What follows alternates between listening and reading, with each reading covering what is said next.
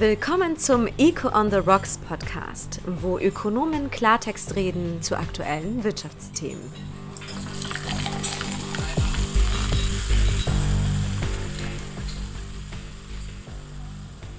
Guten Abend zu Echo on the Rocks. Heute in etwas ungewohnter Zusammensetzung. Am Tisch sitzt Beat Kappeler, umtriebiger Ökonom und Publizist. Er ist zum ersten Mal hier. Guten Abend, Beat. Mit dabei ist Peter Fischer, Chefökonom der NZZ. Guten Abend dir, Andi. Und meine Person, Patrick Leisibach, Ökonom beim Think Tank Avenue Suisse und ebenfalls zum ersten Mal bei Echo on the Rocks. Ja, wir wollen heute über Migration sprechen. Dabei ist unsere Runde aber nicht wirklich repräsentativ für die Schweiz. Von uns drei hat nämlich niemand Migrationshintergrund, zumindest nicht nach gängiger Definition. In der Bevölkerung jedoch ist jeder Vierte ist Ausländer, Ausländerin und einen Migrationshintergrund haben sogar fast 40 Prozent der Menschen im Land. Ja, Beat Kappler, in einer ja, etwas älteren Migrationspublikation von Avenir Suisse bin ich auf folgendes Zitat von dir gestoßen. Es ging um die Schweizer Identität und du hast dort gesagt, ich war noch nie auf einem Jodlerfest und noch nie auf einem Schwingfest, aber ich bin trotzdem Schweizer. Ja, stimmt diese Aussage noch? Ja, ich würde nie, nie sowas besuchen. Äh, ich verfechte seit längerer Zeit schon die völlig äh, widrige, nie rezipierte These, dass die Schweiz urbane Wurzeln hat und nicht bäuerliche. Die Schweiz war ab dem Beitritt von Luzern äh, 1332 ein Städtebund, wie so viele in Deutschland, im Deutschen Reich.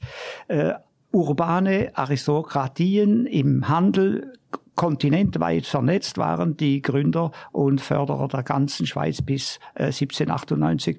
Und die Bauern sogar an der Gotthardroute waren äh, ab 1230, 40 in den Kontinenthandel eingebunden.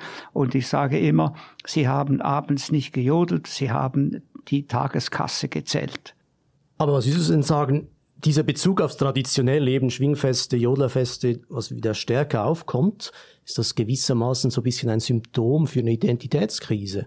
Also ein bisschen gesuchte Abgrenzung zur globalen Schweiz, zur multikulturellen Schweiz. Man kann sagen, dass diese äh, bäuerliche Selbstdarstellung vor allem seit dem Wandel zur Milchwirtschaft Ende des 19. Jahrhunderts aufkam. Da wurden auch die Trachten entwickelt und äh, es ist sicher eine gewisse Nostalgie, eine gewisse, ein Mangel an anderen Selbstbildern der Schweiz. Auch die Ausländer, welche die Schweiz beschrieben haben, 18., 19. Jahrhundert, Byron, äh, Schiller, haben immer die bäuerliche Schweiz dargestellt und nicht die früh industrialisierte, die schon früher industrialisiert war als England. Mein Eindruck ist, dass äh die meisten Schweizer, inklusive mir selbst, ja eher urbane Wurzeln haben, wie du das äh, sagst, Beat aber irgendwo ein verdecktes Schuldbewusstsein mit sich tragen, dass sie nicht richtige Schweizer Bauern sind und jeden Tag die Kuh melken.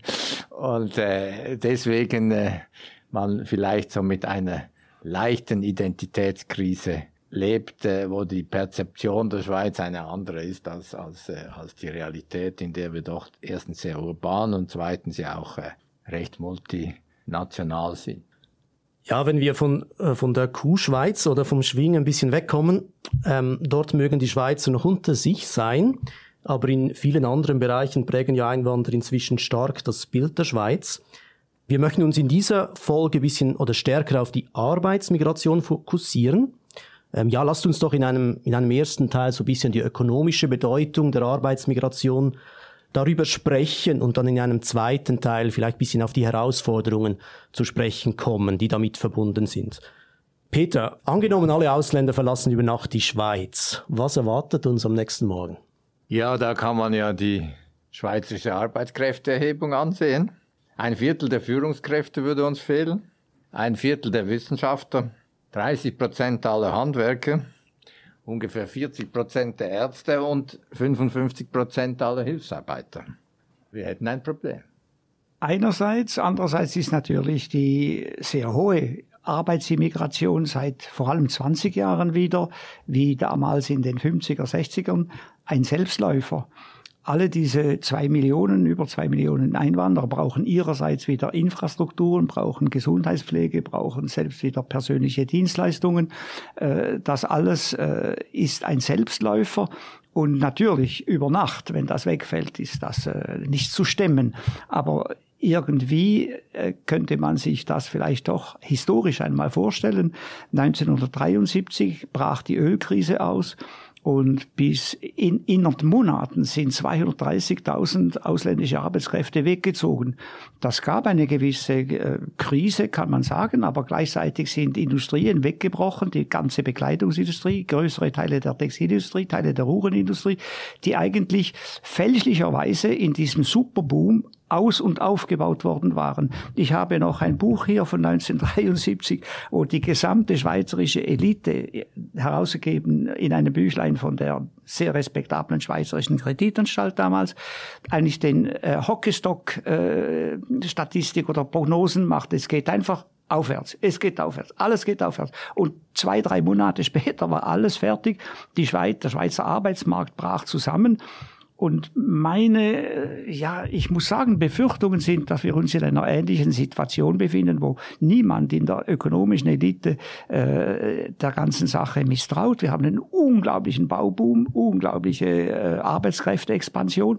87 Prozent der Leute in arbeitsfähigem Alter arbeiten in der Schweiz. Das ist mit Norwegen der Weltrekord. Und dann haben wir noch 400.000 Grenzgänger, die jeden Tag über die Grenze in die Schweiz kommen und auch zum Arbeitsmarkt Schweiz zählen.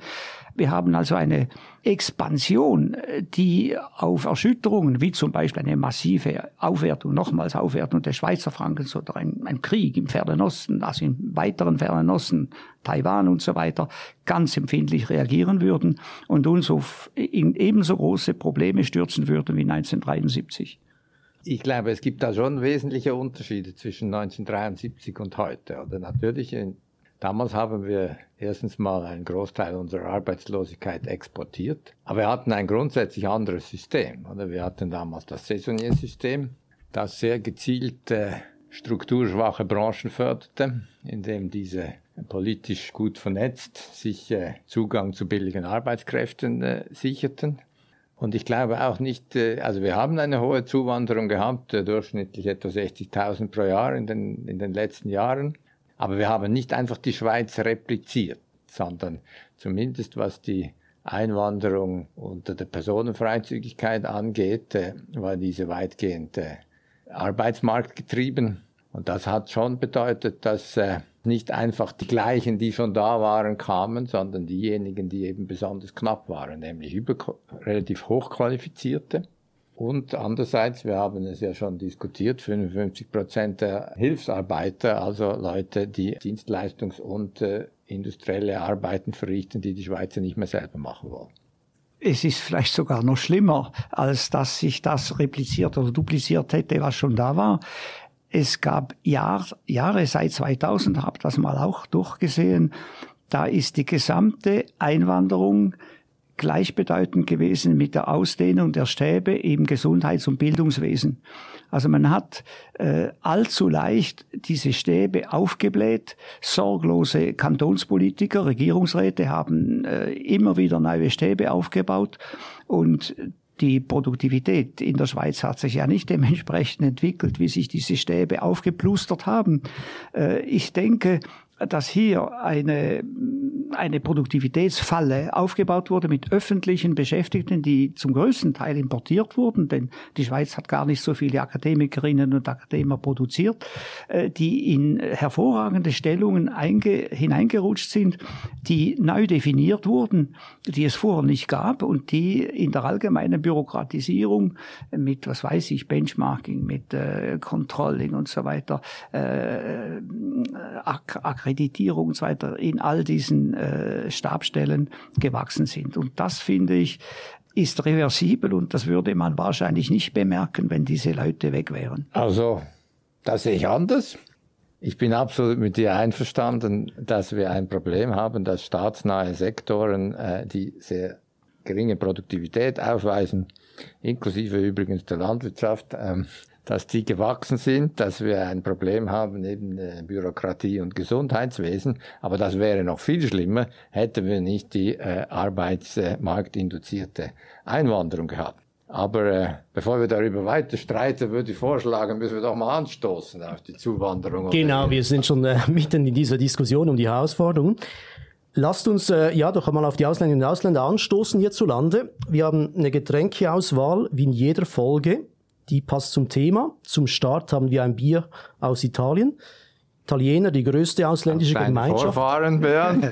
Die oder? auf die größte, genau, ausländische Gemeinschaft zum Wohl. Genau, jetzt haben wir angesprochen, eben Ausländer sind inzwischen in vielen Branchen ziemlich unentbehrlich, eben Ge- Gesundheitswesen, haben wir diskutiert, Gastronomie, Reinigungsbranchen, das sind, das sind häufig auch Tieflohnstellen, für die sich kaum mehr Schweizer finden lassen. Möchte aber doch noch so ein bisschen auch auf das Thema der Elitenzuwanderung zu sprechen kommen. Also wir haben auch immer mehr ausländische Unternehmer im Land, ausländische Forscher, Manager. Äh, wie seht ihr das? Wie wichtig ist diese Zuwanderung, gerade von Hochqualifizierten, die wir verstärkt auch seit der Personenfreizügigkeit haben? Wie wichtig ist das auch als Wachstumsmotor fürs, für das Land? Ich denke, dass äh, hier sehr dynamische und äh, innovative Leute gekommen sind, äh, die dann tatsächlich das in Kraft, in Akt umsetzen und eben die Unternehmen haben, Unternehmen gründen, Unternehmen führen. Das ist zu befürworten und das widerspiegelt natürlich die immer noch, trotz aller Klagen, immer noch vorhandene Attraktivität oder sagen wir Liberalität der schweizerischen Gütermärkte, des Arbeitsmarkts, äh, wo man eben noch äh, halbwegs ohne Bürokratie gründen kann, wo man Leute einstellen, aber auch wieder entlassen kann, wenn man sie nicht braucht. Und das sind natürlich äh, sehr große Vorteile, die den Standort sehr attraktiv machen und eben Leute anziehen. Auf der anderen Seite natürlich, wenn man sich jetzt mal die Schweiz konzentriert um München herum vorstellt, den Oberbayern, also der Hälfte Bayerns ist etwa die Schweiz, mit München als Zentrum, dann ist natürlich München ein Anziehungspunkt für Leute aus Düsseldorf, aus Hamburg und überall her, Berlin. Und die betrachtet man dort nicht als Ausländer. Also die Kleinheit der Schweiz macht normal, ganz normal, dass sehr viele äh, aktive Leute, die hier tätig werden, nicht schweizerischer Nationalität sind, aber aus einem doch ungefähr äh, nahestehenden Kulturkreis kommen. Ja, und also ich meine, hochqualifizierte Zuwanderung ist ein ganz wesentlicher Bestandteil unseres hohen Wohlstands. Viele Studien zeigen, dass diese, zumindest die hochqualifizierte Zuwanderung komplementär war zu der Beschäftigung der Schweizer in der Schweiz. Das heißt, sie hat es ermöglicht, dass wir zusätzlich oder besser uns spezialisieren konnten auf relativ anspruchsvolle Tätigkeiten in dem exportorientierten Sektor. Und natürlich, ich meine, in der Wissenschaft, im hochqualifizierten Bereich, ist es heutzutage sehr wichtig, dass man sich international austauschen kann und nicht abschottet. Und ähm, da müssen wir froh sein, wenn es uns gelingt, äh, hochqualifizierte Brain Gain zu erreichen und im Gegensatz zu anderen, die nicht zu verlieren. Und ähm, die Frage taucht immer wieder auf, ja, bringt das den Schweizern denn gar nichts oder eben replizieren wir uns nur und so. Wenn wir so seit 2000 schauen, seit der Jahrtausendwende, als dann die Personenfreizügigkeit kam und das alte Saisonierregime abgeschafft wurde, da hat sich die Wirtschaftsleistung hat sich um 44 Prozent erhöht bis Ende 2021. Das BIP pro Kopf um 19 Prozent, also ja, natürlich weniger, weil die Schweiz ist in die Breite gewachsen, aber sie ist eben bei weitem nicht nur in die Breite gewachsen, sondern mit 19 Prozent auch auf diesem hohen Niveau nochmals in die Tiefe. Und wenn man das dann pro Stunde ausrechnet, dann sind es, glaube ich, 6 oder 27 Prozent. Das heißt nochmal mehr. Wir hatten, wir können uns auch mehr Ja, das Freizeit das- leisten, weil wir Das produktiver ist das Hobby geworden des SECO, pro Stunde auszurechnen, denn dann eben ist die Produktivität relativ stark gestiegen. Äh, Es wäre das immer schöner, sie würde noch stärker steigen. Ich bin völlig mit dir einverstanden, dass wir ein Bürokratieproblem haben etc. Aber es könnte schlimmer sein. Ohne Einwanderung wäre es sicher schlimmer. Genau, und dieser Einfluss der Zuwanderung für die Produktivität, für die Innovation, das ist etwas, was wir bei Avenue Suisse äh, momentan anschauen. Da kommt dann bald eine, bald eine Studie dazu und wir haben da ein bisschen so die Zahlen zusammengetragen und gerechnet und das ist schon ziemlich beeindruckend, äh, wenn man sich ansieht in all diesen innovationsrelevanten Bereichen, wie dort äh, der Beitrag der Ausländerinnen und Ausländer ist. Also nur so zum ein Beispiel bei den Forschern in der Schweiz 50 Prozent aufwärts. Der Ausländeranteil in der Pharma ist das noch einiges höher. Und das bringt mich so zu einem Punkt, der ähm, Thomas Sefcik mal erwähnt hat. Er hat mal von der Schweiz als Dubai der Alpen gesprochen. seine Meinung, ja, die Schweizer, die, die verwalten so ein bisschen das Land, die arbeiten stärker beim Staat, in staatsnahen Sektoren. Sie machen das äh, bevorzugt noch Teilzeit. Und für den Fortschritt des Landes sind die Ausländer und Ausländer verantwortlich. Diese sind in den risikoertragsreichen Jobs, gleichzeitig aber auch in den anstrengenden Jobs. Also so ein bisschen auf beiden Enden des, des Arbeitnehmerspektrums arbeiten die Ausländer an diesem Land und die Schweizer, die verwalten. Ist das, ja, das, ist ein etwas, das ist ein etwas übertriebenes Bild. Der Zuzug qualifizierter Ausländer ist in mehreren Jahren dieses Jahrhunderts äh, in Verwaltungstätigkeiten äh, von Stäben im Gesundheits- und Bildungssektor gegangen. Also da wurde nicht sehr produktiv aufgebläht.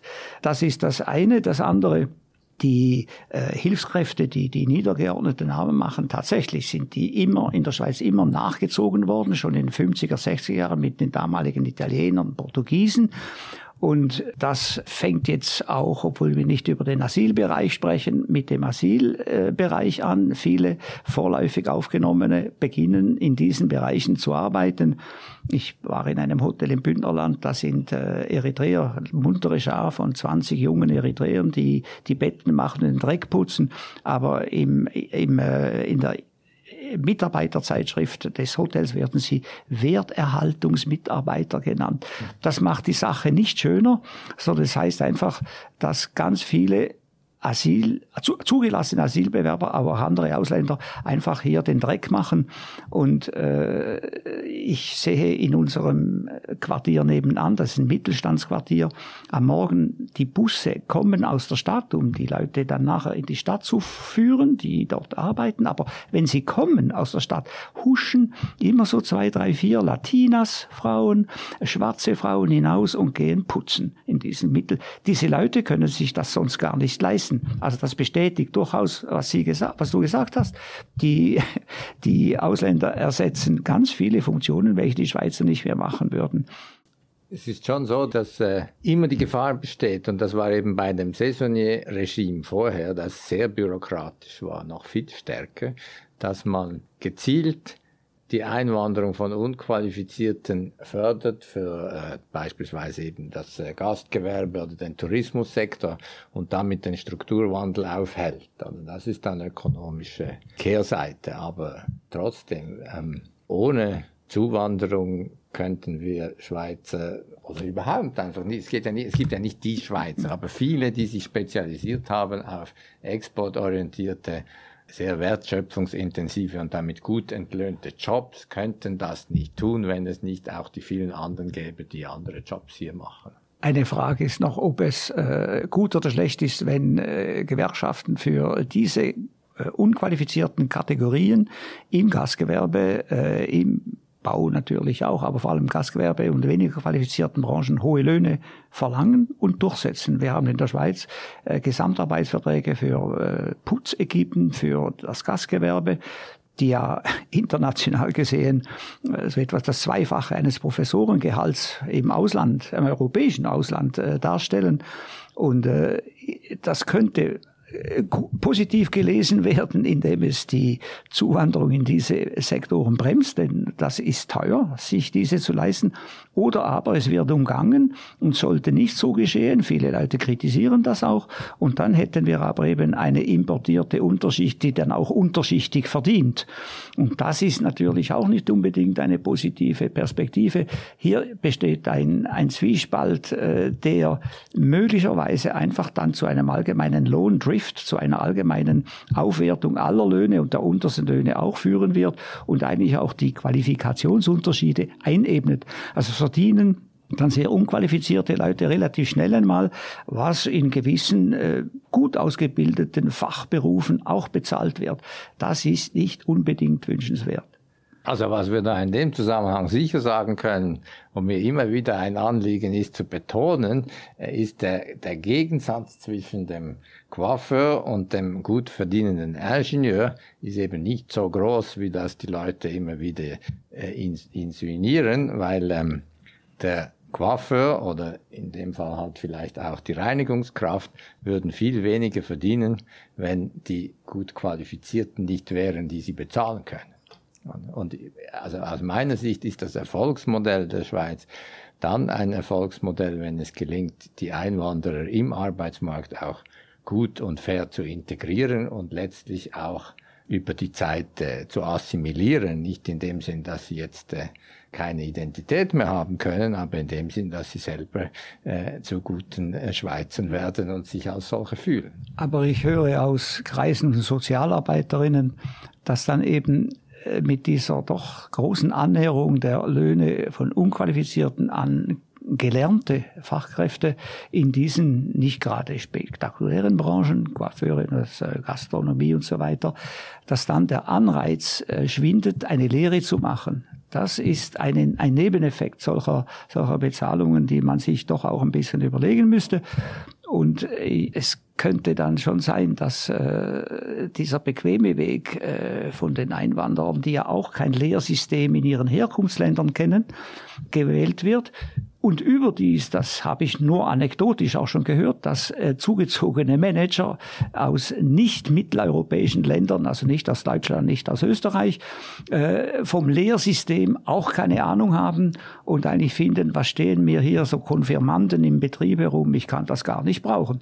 Also das habe ich auch schon anekdotisch gehört und insofern spreche ich damit vielleicht auch Einstellungsfragen, Mentalitätsfragen an, die sich durch eine sehr massive Einwanderung verschieben können. Wenn wir ein bisschen in die Zukunft blicken, also eben, wir haben von dem, vom Erfolgssystem Schweiz gesprochen. Das scheint so unablässig einfach äh, Wohlstand und Arbeitsplätze zu produzieren. Jetzt wird die Schweiz aber zusehends älter. Das macht eigentlich eher noch mehr Zuwanderung nötig. Wir haben aber auch im westlichen Ausland ähm, ein großes Fachkräfte- und Demografieproblem. Also dort eher wieder fragwürdig, ob so viele Leute dann äh, zukünftig immer noch hierher kommen. Wenn ihr jetzt ins Bierglas oder in die Glaskugel blickt, äh, was denkt ihr, wird die Zuwanderung, diese Zahlen, die wir heute haben, also doch relativ hohe Zuwanderung aus Europa, wird das so weitergehen? Oder könnte das bald drehen? Ich, ich habe den Schock erwähnt von 73. Also ich halte es für möglich, dass irgendwelche wirtschaftliche Schocks, die man schwer voraussehen kann, das einmal bremsen könnten. Ich halte es allerdings für möglich, dass die Einwanderung, äh, wenn nichts geschieht und wenn man nichts vorkehrt, äh, weitergeht. Und dann haben wir natürlich eine Zuwanderung aus immer ferneren Ländern, weil eben die uns verwandten Länder in Zentraleuropa die gleichen demografischen Probleme haben. Das eben mag dann schon eine anders aussehende, mentalitätsmäßig auch anders, sehende, äh, anders aussehende Zuwanderung bringen. Andererseits ist die Vollbeschäftigung in der Schweiz äh, und die ganz hohe Erwerbsbeteiligung, eben dass 87 Prozent der Leute arbeiten und das auch dank der äh, Gesamtarbeitsverträge für weniger qualifizierte äh, Tätigkeiten, die Einkommensverteilung in der Schweiz fast skandinavisch ist, also relativ ausgeglichener als in Italien, Frankreich und vor allem natürlich Amerika. Und ohne dass das schon mal umverteilt wurde, es kommen dann auch die Sozialversicherungen und Umverteilungen dazu. Aber das mag natürlich auch einen gewissen sozialen Frieden garantieren, der in anderen Ländern, Gilets jaunes in Frankreich und so weiter, nicht so selbstverständlich ist. Also wenn wir darüber diskutieren, ob das immer so weitergeht, ähm, wir haben jetzt eigentlich äh, nur über die Vorteile der Einwanderung gesprochen und äh, über die Vorteile, die uns das ökonomisch gebracht hat. Aber es gibt auch Nachteile. Erstens einmal mit zunehmender Zuwanderung wird äh, Grund und Boden wird teurer, Wohnraum wird knapper, unberührte Natur ebenfalls. Es gibt äh, Sprungfixkosten bei, äh, bei der Infrastruktur, Bahnen werden überfüllt, man muss zusätzlich investieren etc. Das heißt, einerseits rein ökonomisch gesehen hat man Kahlenerträge und Netzwerkeffekte der Migration, die das Wachstum und den Wohlstand stützen, aber gleichzeitig äh, steigen auch die Kosten. Und irgendwann gibt es ein rein ökonomisch gesehen ein Optimum, wo Grenzkosten den Grenzertrag entspricht. Und das ist nicht unendliche Migration, oder? Sondern das ist, äh, das, das flacht sich irgend, genau. irgendwann ab. Aber du würdest sagen, dieser Punkt ist noch nicht erreicht und Beat ist wahrscheinlich Oft. am Punkt, wo er sagt, nein, dieses Kosten-Verhältnis, da sind wir für, drüber. Für mich sind wir drüber, würde ich sagen, eben. Und das nicht nur, also ich, ich möchte nur sagen, eben, gerade wegen der Alterung der Bevölkerung, all diese eingewanderten Leute, gut qualifiziert, gut verdienend, die werden in 15, 20 Jahren Rente wollen. Dann müssten wir ja noch einmal 18 Millionen importieren, damit das überhaupt bezahlt werden kann. Auch Liechtenstein wird ein Problem haben. Sie haben gleich viel Arbeitskräfte wie Einwohner, die über die Grenze hereinkommen und in wenigen Jahren, zwei, drei Jahrzehnten, zwei Jahrzehnten, müssen sie all denen AHV bezahlen. Also das sind, das sind Lasten, die wir uns aufgeladen haben. Klar, aber das ist nicht ein, per se ein Problem eigentlich der Zuwanderung, sondern dass wir es nicht hinkriegen, die AHV Nein, zu finanzieren. das ist ein Problem, dass die AHV ein Schneeballsystem ist, dass sie immer mehr Junge braucht und immer mehr Wirtschaftswachstum, äh, reales Wirtschaftswachstum, um überhaupt zu also funktionieren. Meiner Ansicht nach haben wir uns eindeutig äh, diesen Punkt noch nicht erreicht, aber wir sind sehr schlecht darin, mit den Kosten und den Nachteilen umzugehen, uns darauf einzustellen, äh, zu schauen, dass die nicht zu groß werden, rechtzeitig die Infrastruktur anzupassen etc. Sonst wäre das ein viel weniger großes Problem. Ich habe mal einen Leitartikel geschrieben, ähm, wo ich äh, schrieb, dass die 10 Millionen Schwe äh, Schweiz äh, eher eine, eine Chance sei als, als eine Gefahr. Und was ich damit ja sagen wollte, war eigentlich nicht, dass ich glaube, dass einfach unbeschränkte Zuwanderung, bis wir 15 Millionen haben oder so, gut sind oder so, sondern wir stehen in ganz Europa vor, eine, vor Gesellschaften, die demografisch altern. Fachkräfte werden knapp. Und eigentlich ist die Chance darin, dass die Schweiz noch so attraktiv ist, dass sie noch etwas wächst, währenddem die anderen schrumpfen und wir damit die Probleme, die absehbar sind, wenn eben unsere Gesellschaft auch altert und wir mehr Pflegekräfte brauchen und so, dass wir die mit genügend Ärzten oder so besser abfedern können. Aber ich bin überzeugt, dass irgendwo, sei das jetzt bei 10 Millionen oder so, wird das abflachen und auch die Schweiz wird irgendwann schrumpfen, oder? Also eben, und die AHV, äh, das ist ein, kein kleines Problem. Sie hat schon jetzt die Generationenumverteilung in der AHV ist schwer defizitär. Es werden nur immer mehr Mehrwertprozente hineingebuttert. Das letzte Mal noch im letzten September bei der Abstimmung.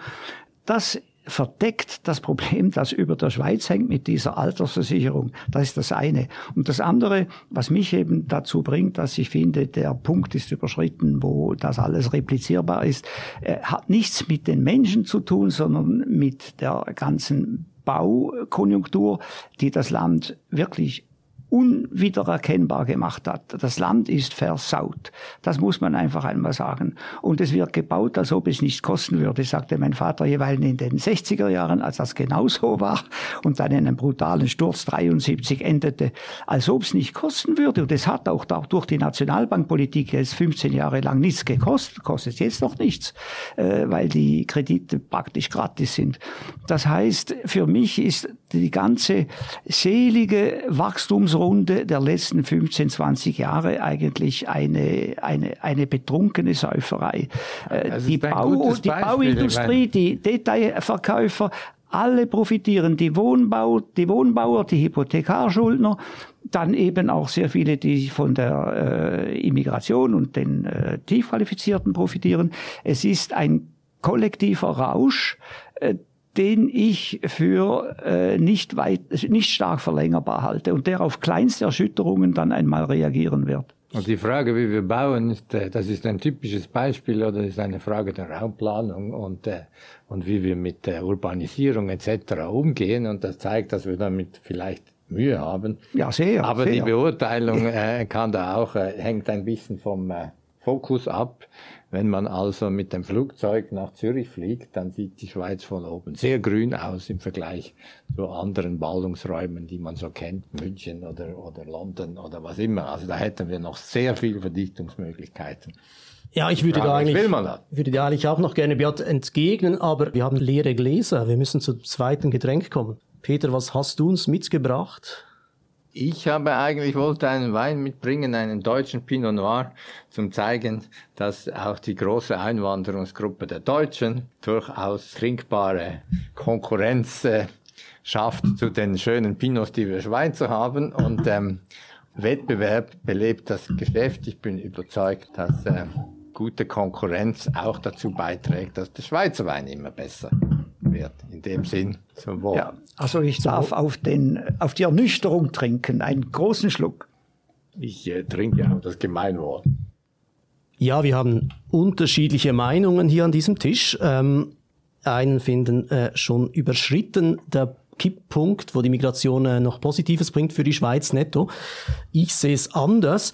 Aber was mich äh, jetzt noch wundernehmen würde bei dieser Diskussion ist, das Ganze kommt ja die, die Skepsis oder die Kritik am System kommt häufig auch äh, aus einer Ecke, die sonst sehr staatsskeptisch ist, die sehr bürokratie-verwaltungsskeptisch ist.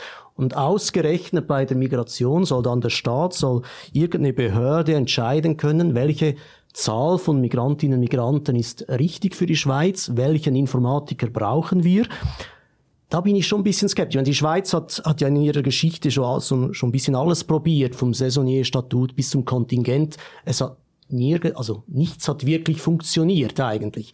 Da nimmt sich jetzt schon Wunder, wenn man der Meinung ist, das ist zu viel, was müsste die Politik denn machen? Ich habe mal nachgesehen in den äh, Bundesbüchlein, also in den Erläuterungen des Bundesrates zu den letzten 15 oder wie viel äh, äh, sogenannten Überfremdungsinitiativen seit Schwarzenbach. Der Bundesrat hat jedes Mal aufs Heiligste versprochen, sofort alles äh, als Abhilfe in Angriff zu nehmen und hat nie etwas gemacht. Sogar mit der Masseneinwanderungsinitiative, die erfolgreich war, hat er gekniffen, Verfassungsbruch begangen und die Initianten waren feige genug, um den Schwanz einzuziehen. Also es ist wenig oder nichts passiert. Dann hat man natürlich die Freizügigkeit durch die Verträge mit der Europäischen Union.